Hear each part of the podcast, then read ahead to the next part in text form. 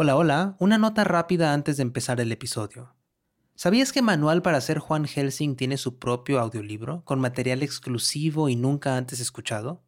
Se llama Manual para ser Juan Helsing, el audiolibro.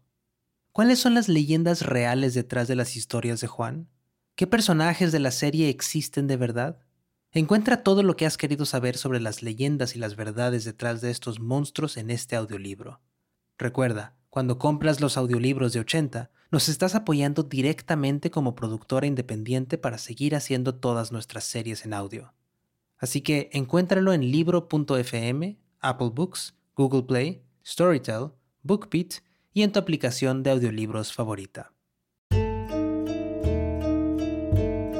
Hola, hola, soy Maru Lombardo, la guionista principal de Manual para ser Juan Helsing y en este tercer episodio extra, después de terminar la primera temporada de Manual para ser Juan Helsing, les traemos un episodio especial sobre cómo hicimos el diseño sonoro de todo el show, en donde vamos a desarmar el tema principal, las decisiones que tomamos para darle vida a los monstruos de toda la temporada y también de todos los espacios en los que Juan y Simona conversan y a los que viajan con las anécdotas de Juan. En este episodio me acompañan hablando Jeremías Juárez, que fue coescritor de la serie y también compuso el tema principal de Juan Helsing, y nadie más y nada menos que Luis López, el cerebro del diseño sonoro detrás de toda la temporada. Disfruten de esta conversación y tomen nota porque es como un recetario para hacer diseño sonoro que estoy segura que les va a encantar.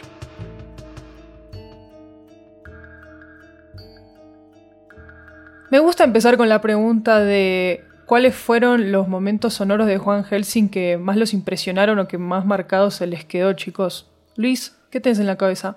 Pues digo, estuvimos trabajando los episodios de manera cronológica, así que sentí que como que el, el primero alimentó al segundo, que alimentó al tercero, eso, así sucesivamente, y así llegamos hasta el último, que yo sentí que fue como, pues en general sonoramente mi favorito, todos me encantaron, pero cuando llegamos a ese momento sentí que como que ya había terminado de entender al 100 la serie y por lo tanto como que ese es el momento donde sentí como que sí, que ya, ya estaba sonando 100% como quería que sonara, ¿no? Para mi gusto ya editándolo y todo y siguiendo el guion y demás. Entonces, concretamente el momento en el que aparece el white pop eh, es mi momento favorito sonoramente de la serie, ¿no? Es ese momento en el que se, o sea, como que hay una calma tensa en el ambiente y de repente escuchamos ese aleteo enorme de las alas, se aterriza y luego escuchamos ese como,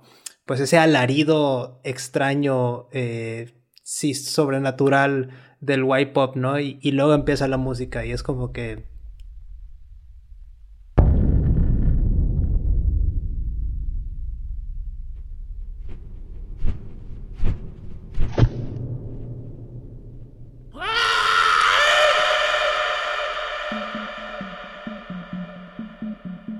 un momento así de tensión que de hecho no no yo no me había permitido ese nivel como de tensión y expectativa en los episodios anteriores tal como sucedió en este y por eso ese momento es como wow para mí ¿no? Ay, el white pop para mí también tiene una magia a la hora de describirse que tenía que ver con imaginarse a una criatura quizás muy caricaturesca en el sentido de que tenía, tenía que parecer o evocar un hombre pájaro eh, medio raquítico y famélico de alguna manera, que en principio parece más que dar miedo, solamente, suena raro.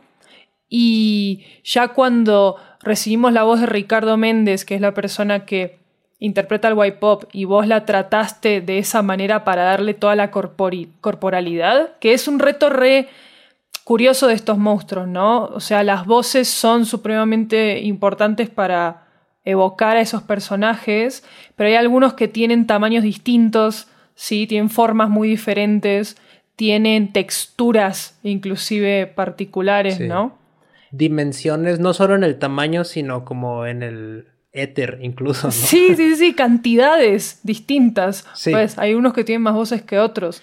A mí hay dos momentos de Juan Helsing que me gustan mucho sonoramente, pero por dos instancias distintas. porque lo sonoro ya se puede jugar desde la grabación y desde la interpretación de los personajes y que eso es súper atractivo. Pero también se puede disfrutar como en el producto final y como oyente. Entonces, como oyente, siento que el momento de la procesión de las almas, cuando Juan Helsing entra a la casa que está prendiéndose fuego, eh, es una, una situación muy tensa, de un miedo tan real como el miedo de un incendio, que me ponía los pelos de punta cuando lo escuchaba. Pero también, sonoramente, me gustó muchísimo. A mí me tocó grabar con José Ordoqui, que interpreta el lobizón, y escuchar su proceso para crear los gruñidos y mm, para crear el jadeo, los ladridos de este lobizón, fue algo completamente una locura para mí, creo. Y eso creo que fue un gran momento porque la experiencia sonora, por más de que uno piense siempre en el producto final, aparece ya en la interpretación. Incluso para mí aparecen los guiones ya. Nunca dejaría de ser lo que soy.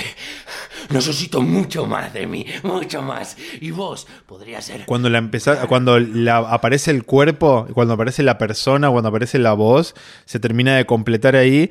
Y mm, creo que esos dos son mis momentos favoritos de Juan Helsing. Nunca dejaría de ser lo que soy. Necesito mucho más de mí, mucho más. Y vos podría ser un gran hermano. Hermoso, hermoso. Yo creo que el mío...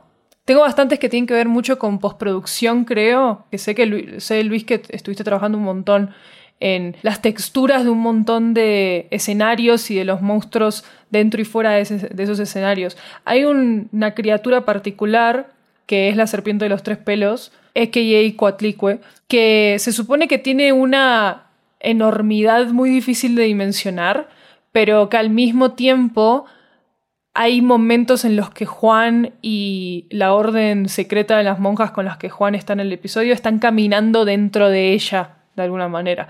Entonces recrean, Juan recrea este recuerdo dentro de una cueva, de alguna manera, que tiene que sonar tan húmeda como para evocar el interior de un cuerpo y tan hueca como para evocar una antigüedad absolutamente eh, antiquísima, valga la redundancia, ¿no? Y yo creo que la evocación como de esas texturas no, no geométricas, ¿viste? Y como, como esa violación un poco del espacio, sonoramente me intriga un montón, porque siempre estamos mandados en diseño sonoro a aclarar constantemente todas las capas y dar toda la información de una manera muy precisa para dar al oyente todos los recursos para imaginarse un escenario.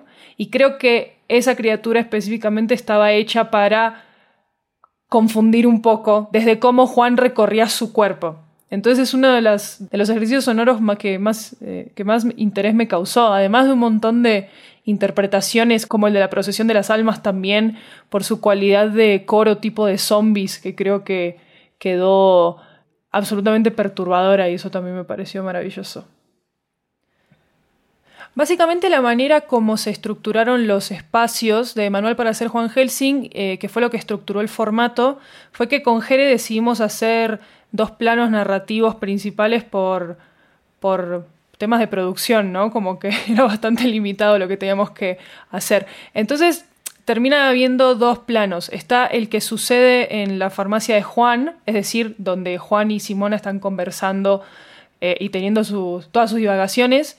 Y después están las historias que Juan cuenta, que es, es en el plano de los recuerdos de Juan, ¿no?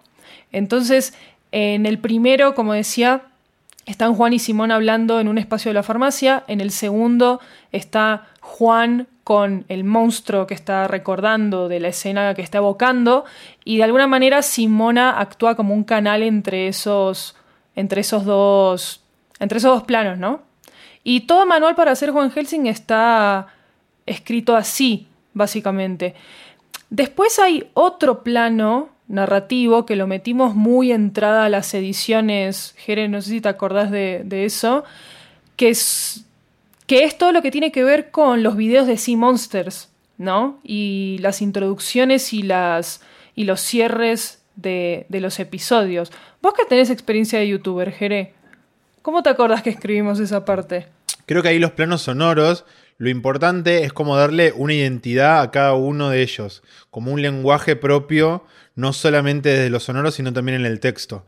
Una manera de, eh, de pensar los, el plano de las redes de Simona era cómo hablaba ella, cómo se refería a eh, la audiencia, cómo interactuaba. Ella era muchísimo más enfática, mucho más eh, sincera, abría su corazón, hablaba con una audiencia, que es un lenguaje muy distinto al de estar conversando con alguien como con Juan, porque con Juan tenía un lenguaje mucho más picarón, como bromeando, como subestimándolo, mientras que el plano sonoro del recuerdo también se permitía muchísimo más el juego porque entrábamos en una narración de una persona que hasta cierto punto podíamos considerar medio mitómana.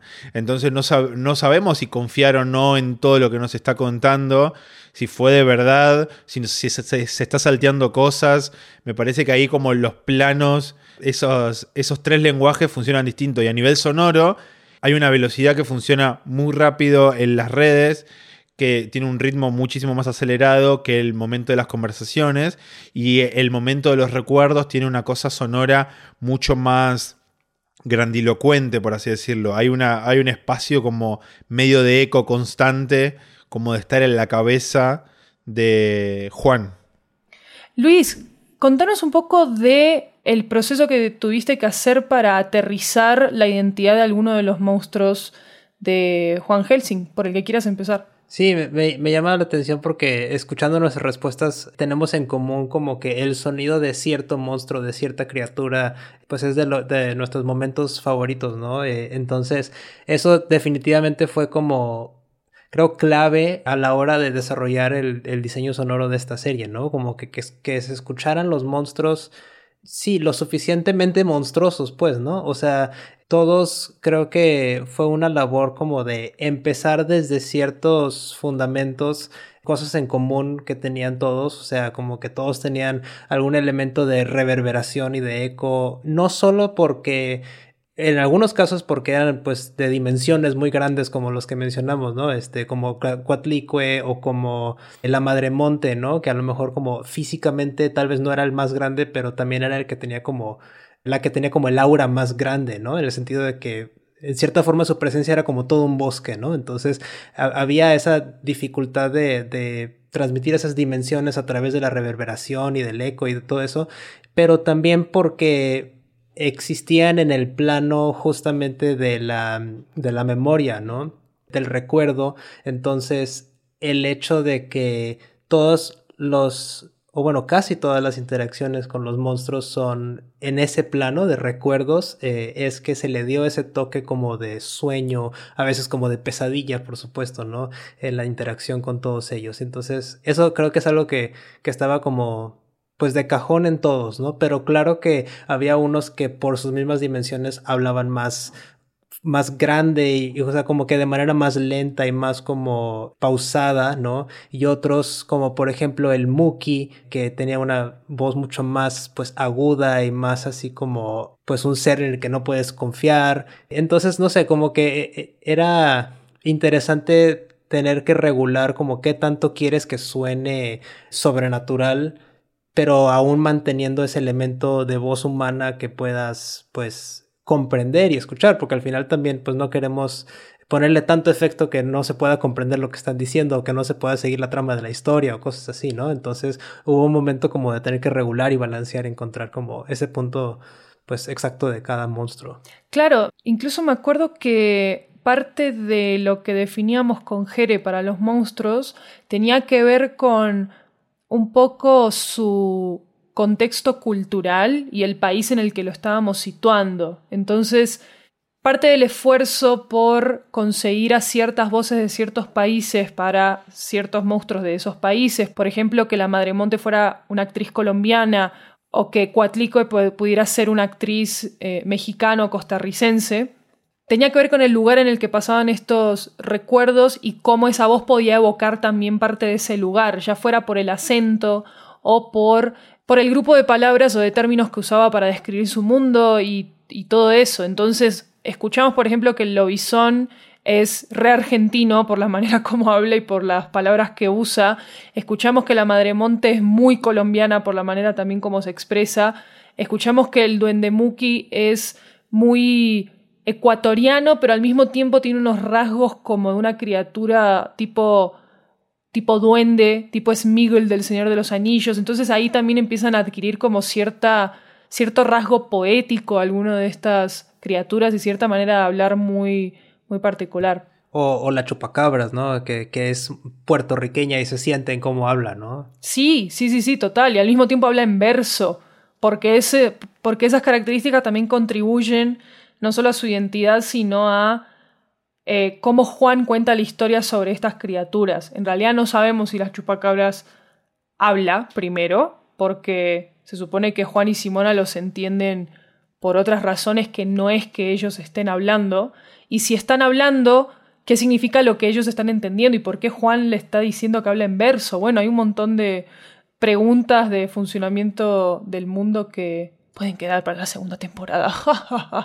y de hecho hay, otro monstruo que no mencionamos, pero que pues también es clave, ¿no? Que es el raptor, que es un, pues, de, de hecho fue como que el, el, primero como con el que se marcó la pauta de cómo se tratarían las voces de, del show, ¿no?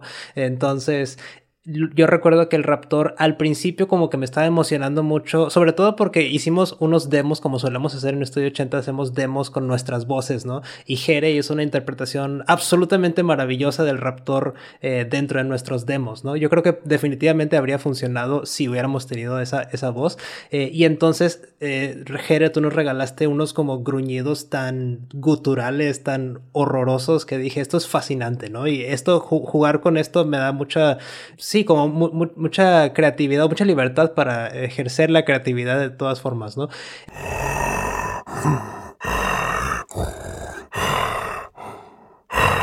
Aléjate, aléjate.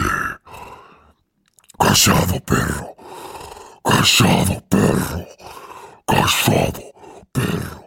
Entonces, bueno, eso por supuesto sí lo conseguimos con, nuestro actor, con Edwin Puerta, que hizo una interpretación maravillosa de, del Raptor, pero... Oh, las voces. Él quiere quitar tu voz.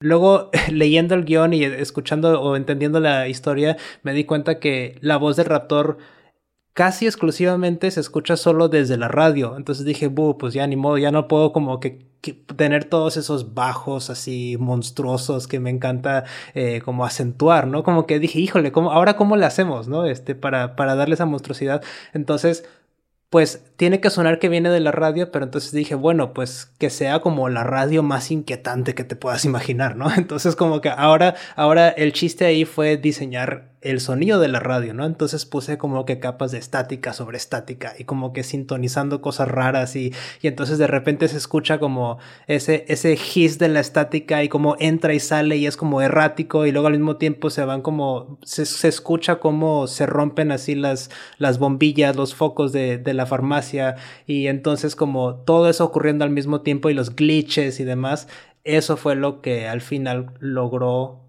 que sonara esa monstruosidad del raptor y ya le diera como que un terror distinto, ya no como del terror de un monstruo que te encuentras, sino de un terror que tiene acceso a ti a través de un dispositivo enfrente de ti, ¿no? Entonces, sí, me gustó mucho cómo quedó eso. Oh, las voces. Él quiere quitar tu voz. Qué reto, qué reto. Nunca lo había pensado como algo tan difícil de ejecutar. Ah, la que escribe los guiones, viste, da todas las, estas indicaciones y después que resuelvan los diseñadores. No, mentiras.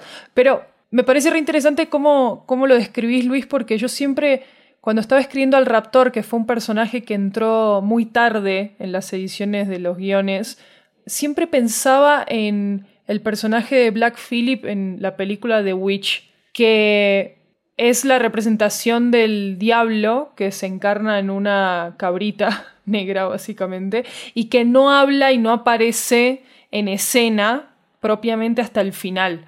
Y que cuando aparece al final de la película, recontra spoiler, pero bueno, ya vayan a verla porque es un clásico, cuando aparece al final la intervención, es decir, la falta de intervención que tiene esa voz con el espacio que es solamente un susurro, es absolutamente abominable de cierta manera. Y por la presencia que necesitaba tener el raptor en estos guiones, creo que jugaste con la idea contraria, que me parece que está genial. Esta idea de que esta voz interviene en el espacio todo el tiempo, de una manera muy distorsionada, pero que al final cuando aparece en el último episodio, porque se materializa, ¿verdad? Ya un poquito en, carne propia en, en, la farmacia, adquiere unas texturas distintas y eso también es muy inquietante, ¿no? Porque significa que todo este tiempo lo estuvimos escuchando también de una manera que no era tan real o no era tan cercana a nosotros como lo es al final, que termina siendo muy, muy genial eso también. Y que eso también es como un elemento bastante clásico de las películas, por ejemplo, de aventuras o relacionadas con monstruos, donde lo último que vemos es al, monstruo. Pensemos en el ejemplo que todos conocemos, a Jurassic Park. Todo el tiempo construimos una imagen del tiranosaurio Rex hasta que lo vemos. Todo el tiempo vemos pedacitos, escuchamos, vemos a la cabra, vemos a el, la valla, sabemos que está ahí. Vemos sus huellas, su ojo. Claro, vemos, eh, escuchamos el ruido, los pasos todos y después lo vemos. Entonces cuando hace el big reveal, el monstruo, como lo hacen en un montón de películas, cobra muchísimo más fuerza. Eso es como un recurso que está re bueno tener para, para cualquier... Eh, tipo de ficción, incluso no ficción, de tenerlo ahí, como de no mostrarlo hasta que sea completamente necesario. Sí. O sea, porque nuestra imaginación como que hace mucho de, de, ese trabajo, ¿no? Este, o sea, en el sentido de te vas imaginando lo peor posible hasta que ya finalmente lo ves, ¿no? Pero si lo ves al principio, pues como que se medio arruina un poco la anticipación, ¿no? Sí, y la anticipación ahí lo que hace, es decir, arruinar la, la anticipación ahí lo que significa es no generarte curiosidad por el monstruo, y no queremos eso nunca, ¿verdad? Jere, antes de que los guiones estuvieran terminados, antes de que tuviéramos una historia digna de ser contada, había algo que ya era digno de ser contado, que era el tema principal de Juan Helsing. Fue lo primero que sacaste, que quedó eh, igualito, creo que desde el primer borrador que propusiste. Contanos un poco cómo hiciste el tema de Juan Helsing. Ah, eso fue muy divertido, trabajar en eso. Soy bastante obse con la música en general cuando me toca hacer diseño sonoro. Y entonces está como en mi cabeza todo el tiempo pensando en lo que. la canción que falta para las cosas. Y por suerte, tocando la guitarra mientras veía la tele o algo, empecé a tocar en la guitarra un, solamente tres notas, que eran La, Re sostenido y Mi, que se genera ahí un semitono, una tensión que siempre es como interesante, y ya daba medio spooky. Entonces después pasé eso al piano y empecé a tocar una melodía, que fue como la melodía principal. Y después al momento de grabarla, no usé la guitarra ya, usé ese mismo material, el, el, ostinato este, para los que no están familiarizados con el término de ostinato, ostinato se le dice a cierto patrón rítmico o de notas melódicas que se va repitiendo constantemente sin parar. Entonces ese ostinato de tres notas que se iba repitiendo, lo pasé, en vez de tocarlo con una guitarra, a un glockenspiel muy de juguete que tiene el GarageBand. Le puse una reverb gigante, entonces daba medio cajita musical terrorífica. Y después agarré un piano, le puse también una reverb muy grande y empecé a jugar con las notas. Para, para, para. Vengo a interrumpir porque a Jere le ganó la emoción y le falló el fact-checking por acá, ¿eh? En realidad la melodía la hace el Glockenspiel y el ostinato lo hace un instrumento de cuerda. Ahora sí me voy, sigan. Y ese fue como el germen principal de muchas de las canciones también de, de Juan Helsing, porque después de desarmando la melodía, descubrimos que es una escala, que es la escala de mi menor armónica, que tiene el séptimo grado aumentado, el séptimo mayor.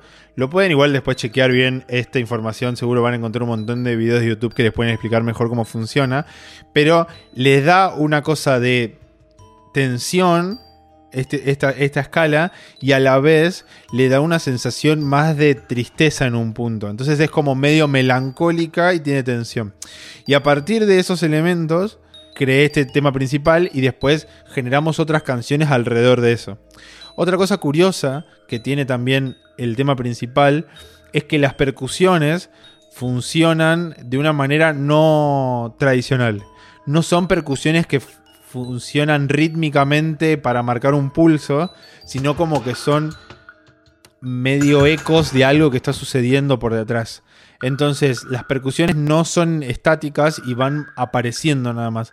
En un punto, como esto aparece después, cuando lo empiezo a probar, me gustaba cómo quedaba el efecto, pero después, como pensándolo, me daba la sensación de que eran medio unas percusiones medio fantasmas que iban apareciendo y desapareciendo de la, de la melodía principal. Entonces eso también generaba una especie de incomodidad porque no sabías lo que iba a venir. Ya conocías el ostinato que se repetía constantemente. Ya conoces la melodía, pero también hay una cosa que es impredecible, que aparece atrás, que es el elemento, del, el elemento rítmico, que eran unos, un- unos kits de música, de percusiones acústicas, tipo un cajón peruano tocado de distintas maneras con una reverb muy, muy exagerada, con los graves un poco más exagerados, entonces aparecían como ecos las percusiones. Entonces, esos fueron como los elementos en los que estaba basado el tema principal. Chicos, y el tema principal de Juan Helsing tengo entendido que tiene un patrón rítmico particular, que es un patrón de 6x8. ¿Cómo es eso? Sí, la melodía principal de- del tema principal de Juan Helsing está en un 6x8. Un poco la tradición latinoamericana siempre está basada como en este patrón de 6x8 mezclado con un 3 cuartos. Estos son como datos muy nerd, pero em, lo, obviamente, y creo que tienen como una representación latina muy importante. El folclore en Argentina. Básicamente creo que a través de toda la cordillera de los Andes se mantiene algún eco de este patrón rítmico, ¿no? Como del, del 6x8 y el 3 cuartos, que no es un vals tradicional como escuchamos obras clásicas europeas, no, tiene un sonido muy particular. Y en este caso sí aparece en la melodía. Ya aparece en el ostinato. El ostinato es tun tan tan y so- son tres. Un, dos, tres, un, dos, tres, un, dos, tres, que setea el ritmo de la canción. Y después eso, ese elemento sumado al elemento de esta escala, también lo usamos en otras, en otras canciones, ¿no, Luis? ¿Querés contar un poquito de eso?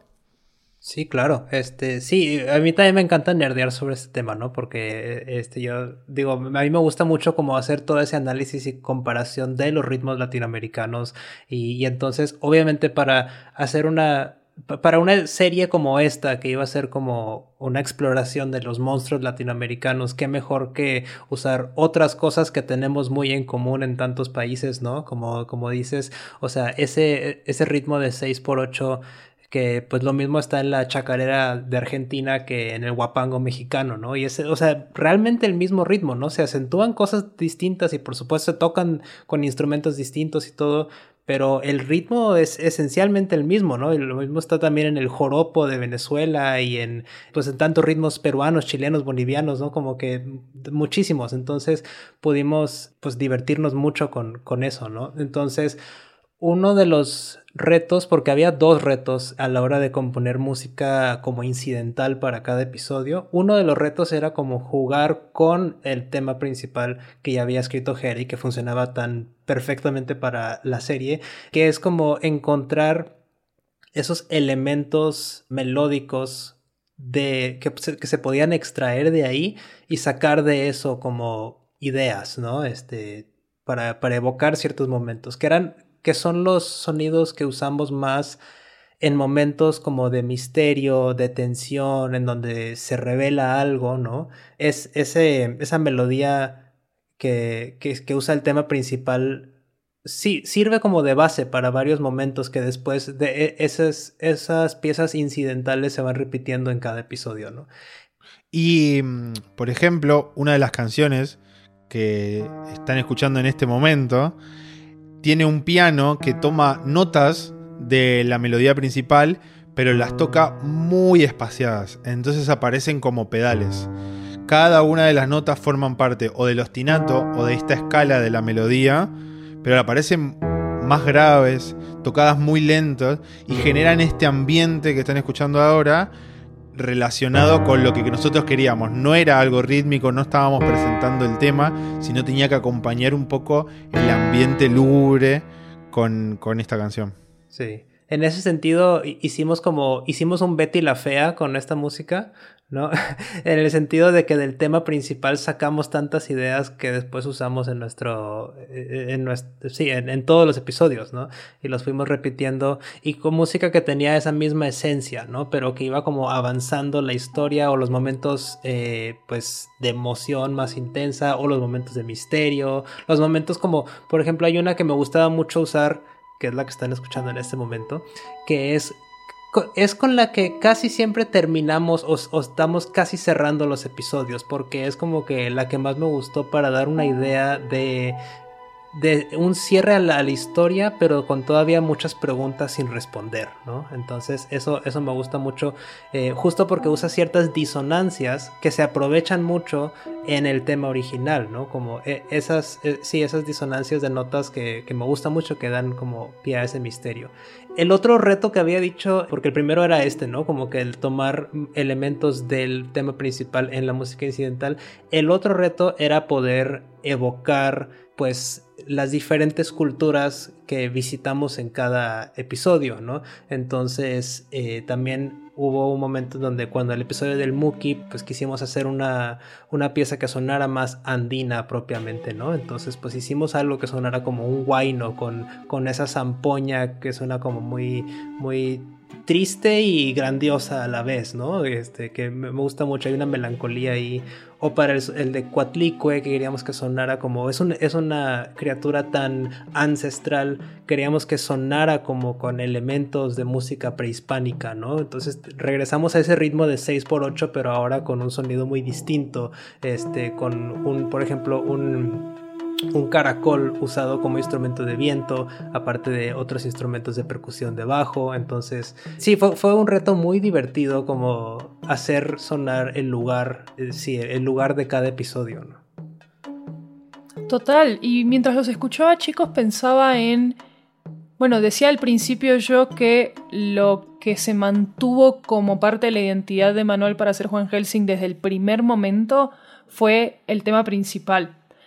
Desde sus primeros borradores se mantuvo como un sello editorial re importante para Juan Helsing. Y cuando yo estaba escribiendo ya los segundos o terceros borradores de los guiones, a mí ese tema principal y las decisiones que ustedes tomaron en diseño sonoro me ayudaron a identificar como el tono que tenía que tener la serie, que yo lo relacioné inmediatamente con el gótico, de alguna manera, con un gótico recontra anclado a Latinoamérica de distintas maneras, pero esa sensación que tiene Juan al narrar todo el tiempo sus emociones y las descripciones como tan detalladas y físicas y desde una visceralidad como un poquito hiperbólica y exagerada y desde una manera de contar historias muy decimonónica y sublime, ¿no? Porque es un chabón de otra generación.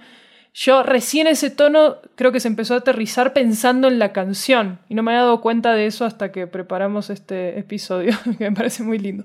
Pero pero sí, como que siento que al final esa unidad rítmica y melódica que tiene esas canciones que se repiten como un leitmotiv en todas las demás, terminó permeando toda la el campo lingüístico y editorial de toda la serie que me parece fabuloso porque uno siempre piensa que los guiones dictan estas identidades desde el principio y creo que en este caso se retroalimentaron todo el tiempo hasta llegar como hacer un rompecabezas que se completó de una manera preciosa y gótica y vampiresca y fantasmal. Sí, y, y también creo que, mm, que es uno de los caminos posibles como para poder trabajar la música, me parece. Como nosotros elegimos este, que, mm, que a partir de un elemento principal, que era la canción, lo desarmamos para crear nuevas cosas. Creo que eso es uno de los caminos posibles y el que nos resultó en este momento y que como mm, ejercicio de diseño sonoro también fue súper inspirador. A veces quizás los límites autoimpuestos nos ayudan muchísimo más a hacer una identidad. Como que bueno, que esté relacionado con Latinoamérica por el 6x8, que mantengan esta escala que mantiene melancolía y tensiones en ciertas, eh, en ciertas notas superpuestas. Creo que eso es uno de los caminos que se puede generar, porque por ejemplo, no tenemos un leitmotiv de Simona, no tenemos un leitmotiv de, de Juan, tenemos una manera así como suena la voz del raptor, pero después todo lo demás acompaña un sentimiento más ambiental y no tan personal. John Williams, cuando compone música, no me ni, ni ahí me estoy comparando con John Williams, por favor. Ya está, ya está. Se imprime. No, pero ev- evidentemente es una fuente de inspiración siempre, ¿no? Total. Pero John Williams manejaba mucho, por ejemplo, en Star Wars, los leitmotivs por personajes también. Aparece el tema de Yoda, aparece el tema de Luke, de los Jedi, de todo. Y nosotros fuimos por otro camino muy distinto, que es a partir de un tema principal, se, se desarma en, en otras grandes canciones lo tomamos esa inspiración. Entonces quizás los recursos, los límites autoimpuestos pueden ayudarles a, a si hay algún diseñador sonoro del otro lado escuchando, a encontrar una nueva manera de, de acercarse a componer la música. Porque realmente cuando empecé yo a hacer el tema, solamente había elementos abstractos en un punto. Y, la canción está compuesta con muy pocos elementos. Son, creo, percusiones muchas, sí, pero después es un glockenspiel y un piano. Entonces, con pocos elementos también se puede generar. Es una música que después puede disparar nuevos temas o sonidos que puedan inspirar también a otros momentos de la serie. ¿no? Yo, yo quería agregar algo ahorita que decías de lo gótico, este, un, un pensamiento que se me quedó, porque justo la manera en que Juan como personaje narra, como dices, ¿no? Es muy gótica. eh, No había manera que hubiera llegado hasta la capital por su cuenta. O al menos no hubiera podido hacerlo por la superficie. Porque por debajo de la tierra, jaja, eso sí que era posible. Verosímil incluso. Y creo que también algo que aporta mucho, hablando ya de diseño sonoro, es pues la voz de Adrián, que es magnífica para Juan y que aparte contrasta súper bien con la voz de, de Bere, ¿no? Porque ambos muestran un rango y, y te llevan a, a, pues a, momentos en donde no esperabas que los personajes llegaran a, a, a, ese, a esos momentos o como a ese nivel de, de mostrar su rango emocional cuando los escuchas al principio, ¿no? Entonces, bueno, tienes acceso a monstruos de todos los días. Y, y a monstruos que han movido civilizaciones enteras, Juan. Mm, ah. Y tienes mucho en tus manos, tanto conocimiento que podrías cambiar la vida de poblaciones enteras con lo que sabes, Juan. ay, ay, ay. Intenté hacerlo cuando trabajaba en el Instituto de Pensamiento Mágico, Simona y me trataron como un payaso. Ya me han ofrecido que escriba libros, pero eso... Pero eso solo se vive en el poder, Simona. Y ya sabe lo que pienso sobre eso. Me gusta mucho cómo contrastan sus voces porque justo pues el diseño sonoro empieza, como bien saben, ¿no? Desde antes de abrir eh, la aplicación de audio, ¿no? Sino obviamente desde que escribes el guion y estás imaginándote cómo va a sonar todo y también desde que, se, desde que las voces, ¿no? Entonces, recuerdo que cuando escuchamos la voz de Adrián nos, nos encantó, nos enamoramos de su voz, aparte porque tiene este acento norteño mexicano que es el que me, yo siento que aporta mucho ese sentimiento gótico, ¿no? Porque tiene este acento como pues de forasteros si consideramos una pues un público más como que tal vez de Ciudad de México o de la zona central del país, ¿no? Ese acento ya inmediatamente suena distinto y suena como como pues llamativo, ¿no? Y, y me gusta mucho cómo, cómo funciona y cómo se integra eso al personaje. Una voz muy particular, ¿no? Sí, sí, es una voz como yo, yo, yo, la llamo como voz de locutor de jazz a las 3 de la mañana. sí. Creo que ya, ya con eso todo el mundo se hace una idea si, si no fueron a escuchar Juan Helsing de una vez. Pero sí, particularmente tiene como esta cadencia además que logró aterrizar y que también es parte del reto del diseño sonoro de esta serie, que es la cantidad de tiempo que Juan habla solo, ¿no? Que habla por su cuenta y que se remite y se apoya en un par de voces más por episodio, siendo una la de un monstruo y otra la de Simona, Berenice en este caso, y la manera como la voz de Adrián fluye de una manera como tan profunda y al mismo tiempo medio coqueta y al mismo tiempo medio entre encantadora pero también inquietante. Siento que es un balance perfecto para llevar una narrativa casi epistolar, ¿no? Como si él estuviera leyendo unas memorias de hace muchos años y que termina haciendo un trabajo precioso con eso. Y, también, digo, mencionaste eh, a, Simona, pero creo que también vale la pena mencionar sus encuentros con otro personaje muy importante que es Titán. Eh, que hablando del diseño sonoro, digo, digo, ya dije mis momentos divertidos, favoritos, pero creo que uno de los momentos que más, más amé es como jugar con todos los sonidos de perritos que, que eh, sí, que, que, usamos para Titán. Sobre todo porque usamos una biblioteca de sonidos que es adorable porque te dice qué, qué sonido es, así, ladrido o o, está lamiendo, eh, o, está como que dando pasitos, o, cosas así, o estornuda incluso, ¿no? Y luego te dice la raza del perro y te dice su nombre, ¿no? Entonces, así como que me encantó saber que había un, un pastor alemán llamado Ernesto que hizo ese ruido. Me, pareció lo más adorable del mundo, ¿no? O sea, entonces Sí, Titán es una mezcla como de seis o siete perros de diferentes razas y dimensiones. Y fue lo más adorable encontrar. O sea, pasar como horas escuchando a ver cuál es como el ladrido perfecto para este momento, ¿no? Algo que nosotros después llamamos el efecto Chubaca, ¿no? Como el del el, monstruo que no sabemos, bueno, en este caso Titán, el perro, que no sabemos lo que está diciendo, pero que Juan lo entiende perfectamente. Entonces completamos nosotros, el oyente, termina completando lo que dice Titán, pero solamente lo escuchamos ladrar.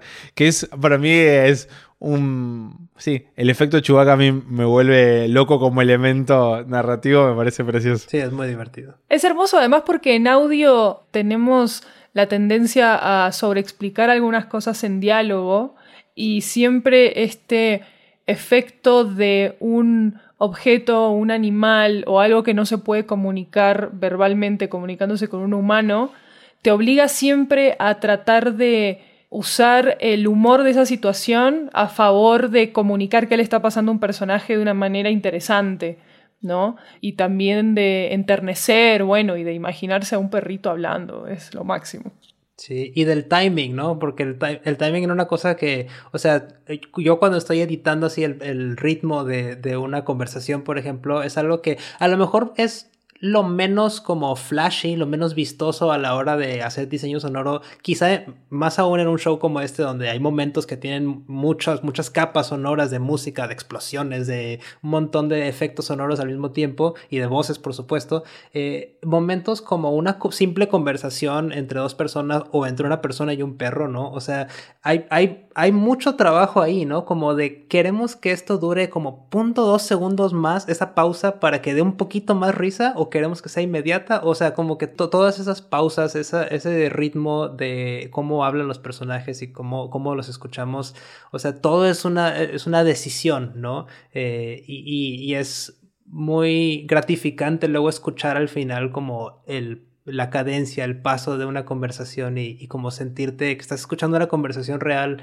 eh, de actores que pues no necesariamente grabaron al mismo tiempo y, este, y se escucha como, como cobra vida toda la, historia y la conversación enfrente de ti. Chicos, gracias por esta bella conversación.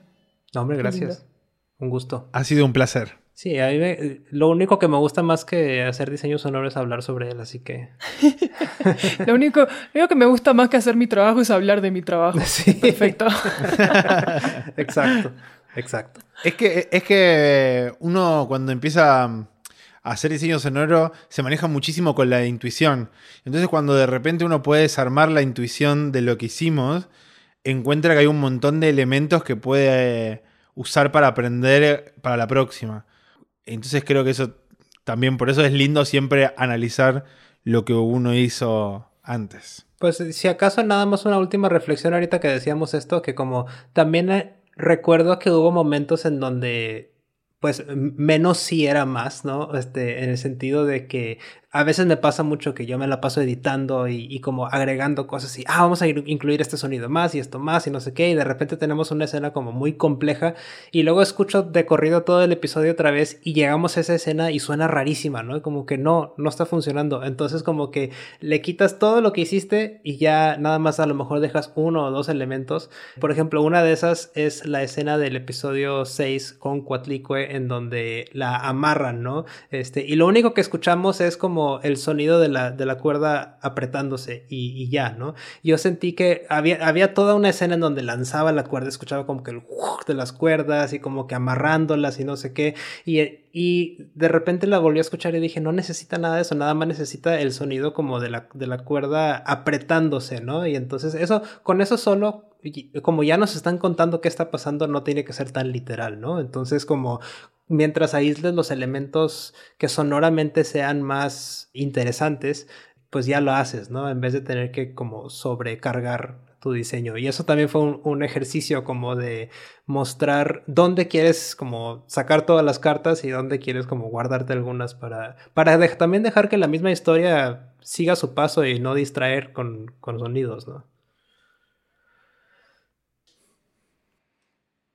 Total, porque además ahí creo que el recurso de la narración de Juan, no solamente de las palabras que usa para describir el paso a paso de una escena o las acciones que se están tomando en una escena, sino la manera como él ejercita los tonos de preocupación o de, o de tensión para hablar de cierta situación, ya le daban de frustración, también si ya le daban al oyente los suficientes recursos para entender qué estaba pasando en la escena y ahí lo que decís, el diseño sonoro acentúa lo que ya propone otra, dice, otra decisión de diseño sonoro que fue que Juan liderara la, la narración.